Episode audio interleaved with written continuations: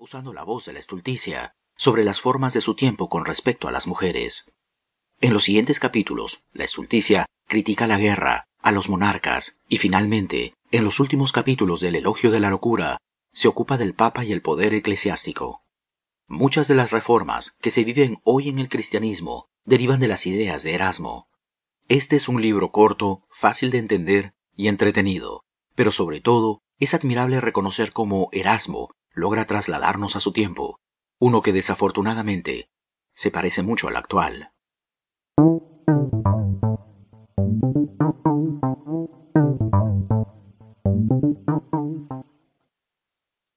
Encomio de la Moría o Elogio de la Locura. Presentación. Erasmo de Rotterdam a su amigo Tomás Moro. Salud. Recientemente, durante mi viaje de Italia a Inglaterra, para no perder en conversaciones banales o insípidas todo el tiempo que tenía que pasar a caballo, resolví ya meditar de vez en cuando alguna cosa que tuviera relación con nuestros comunes estudios, o sea, trasladarme con el pensamiento hacia donde se encontraban los amigos tan doctos y tan amables que iba a volver a ver. Entre estos, mi querido Moro, tú ocupas el primer lugar. A pesar de la ausencia, tu recuerdo tenía para mí tanto hechizo como si me encontrara a tu lado, y que me muera si he saboreado en mi vida deleite más dulce que el de tu compañía. Queriendo pues hacer absolutamente alguna cosa, y no pudiendo consagrar mi tiempo a un trabajo, pensé componer el elogio de la locura.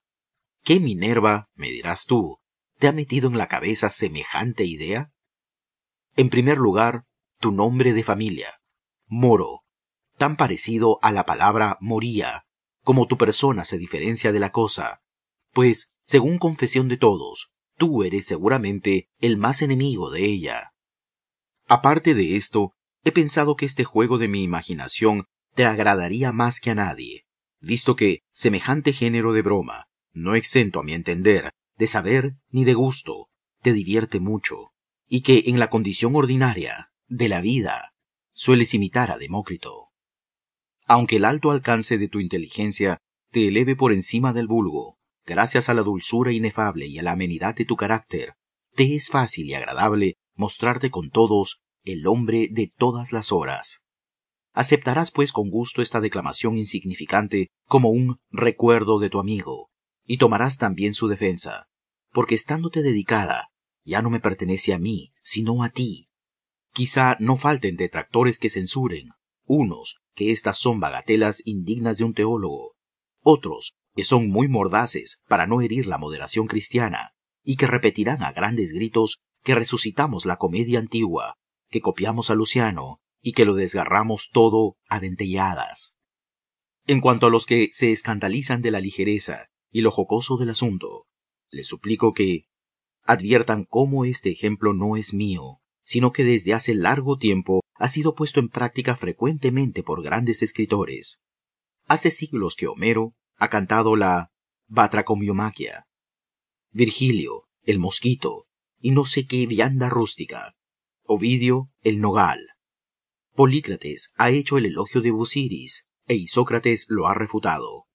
Glaucón ha celebrado la injusticia, Sinesio la calvicie, Luciano la mosca y el oficio de parásito, Séneca ha escrito La Metamorfosis de Claudio. Plutarco, el diálogo de Grilo con Olisca. Luciano y Apuleyo, el asno, y no sé quién el testamento del lechón Grunio Corcota, de que hace mención San Jerónimo.